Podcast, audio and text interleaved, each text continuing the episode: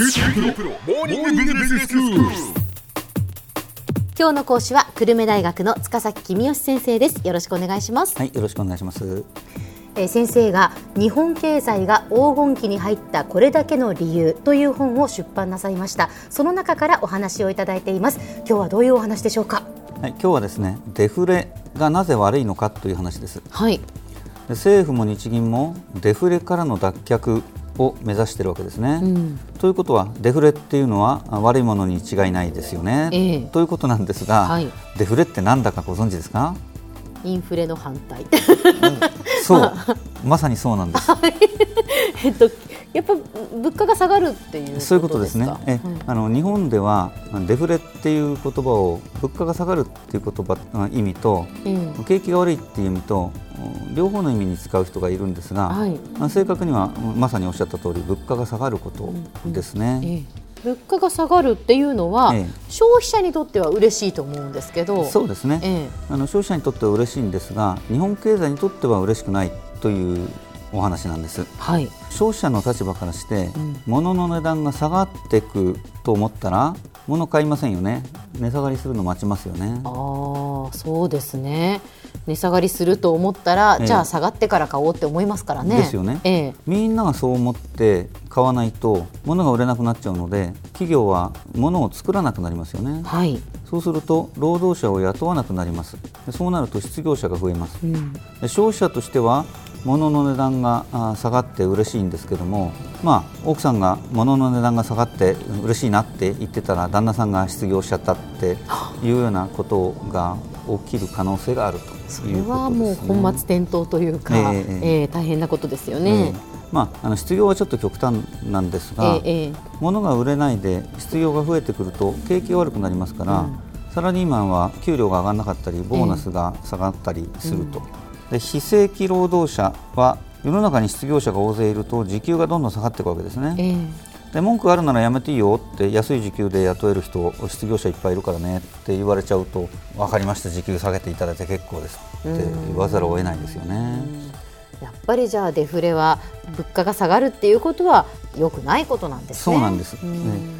さらに問題なことがあってですねデフレになると景気が悪くなる、つまりますますデフレが進むという悪循環に陥る可能性があるということです、うん。で悪循環のことをデフレスパイラルと呼んでます。はい、物が売れないということは、まあ、需要が少ないわけですから売り手は値段を下げても売ろうとして頑張る。ところがライバルも同じことを考えるので、うん。値下げ競争になる。でお互いに値下げ競争して値段を下げると、業界全体としての売り上げがうんと増えてくれればいいですがそうでもないとお互いに値段下げただけで売り上げの量が増えなくてどっちも赤字になっちゃう最悪の場合はどっちかが倒産するまでお互いに譲らず値下げ競争が続くっていうこともあり得るわけですよね。そうですね。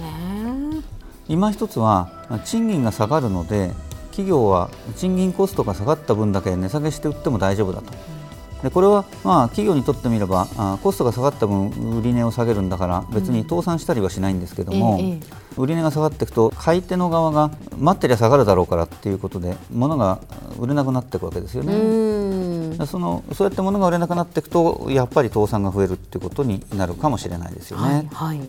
ということで、まあ、デフレは困ったことだよね、うんだから政府と日銀がインフレ率を2%にしようと頑張ってるんだよねっていうことです。うんその先生デフレがまあ、ええ大変なことだというのはわかるんですが、そのインフレ率をじゃあ2%にしようってインフレ率はゼロじゃやっぱりダメなんですか？でそういう考え方もあるんですが、まあ、政府と日銀はいろんな理由をつけて2%を目指すと言ってますね、うんちょっと難しい話なんですが、はい頑張って説明してみますね。お願いします。ね一つは統計の問題で、うんインフレ率の統計を正確に作るのは難しいのでどうしても実際のインフレ率より高い数字が出ちゃうらしいんですよ。おつまり発表されるインフレ率がゼロだということは実際には物価が下がっているということなのだそうです。あそうなんですえね。えなので、えー少しプラスじゃないといけないと。うんええでもやっぱり 2%, 2っていうのは2%なんですか？えあのーそのその前にもう一つ、ええうんあるのはあの物価がゼロじゃいけない理由として、え景気が悪くなった時に物価が上がっている国で金利をゼロにすると人々が買い急ぎをしますよね、うんうん値上がりする前に買っとこうっていう動きが出てきますよね。はいなので物価がゼロよりは物価が若干上がっている国の方が景気対策が楽だっていうことはあるらしいですね。もう一つこれは本当に分かりにくいと思うんですが、アメリカとヨーロッパが2%を目指しているときに日本だけ1%を目指すと、まあ、円高になっちゃうという分かんないですよね。そうなんですか ちょっと難しい話になってきました。あの難しいんですけどこれも頑張って説明してみますね。はい、世の中にはドルの売り買いをしているプロがいっぱいいますよね。ええ。でそのプロたちの中には日銀が金融緩和に熱心じゃないと円高になると信じている人が結構いるわけです。はい、日銀が金融緩和に熱心じゃないと円高になるというのは、うん。理屈で説明するのは難しいんですが、ええ。まあ、理屈はともかくみんながそう思ってるとそうなるというのが、はいはいはい。株の世界とかええ為替レートの世界なんですよね。そうですよね、そうでした、そうでした。ええ。みんなが円高になると思うと、うん。それが合ってるかどうかは関係なくみんなが円を買うので、ええ。実際に円が高くなっちゃうわけですうね。ん。それが分かった上で欧米諸国があインフレ率が2%になるまで金融緩和を続けますと言っているときに日本だけがインフレ率が1%になったので金融緩和をやめますと言ったら何が起きるか。はい、日銀だけ金融緩和に熱心じゃないよね。じゃあ円高になるよねと思った人々が円を買うので実際に円高になっちゃうっていうことが起きるわけですね。はあ、やっぱりそういうこう、まあ、気を読むじゃないですけれども、そういうことが大事だからそうなるってことですか？そうですね。あん。のドルとか株の値動きっていうのは本当に難しくて何が正しいかではなくて人々がどう考えているかということが大事なのうでん。とっても分かりにくいんですが、まあ、とにかく欧米と同じ目標にしておかないと円高になってしまうからあ欧米と同じ2%に揃えるよっていうことだとおいうことのようですね。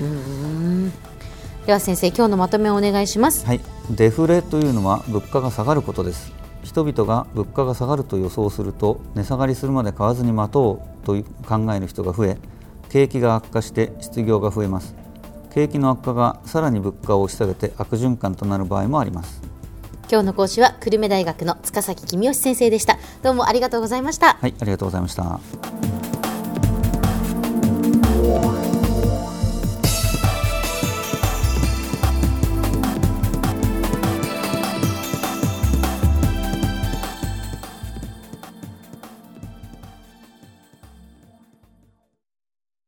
QT プロは通信ネットワーク、セキュリティ、クラウドなど QT ネットがお届けする ICT サービスです。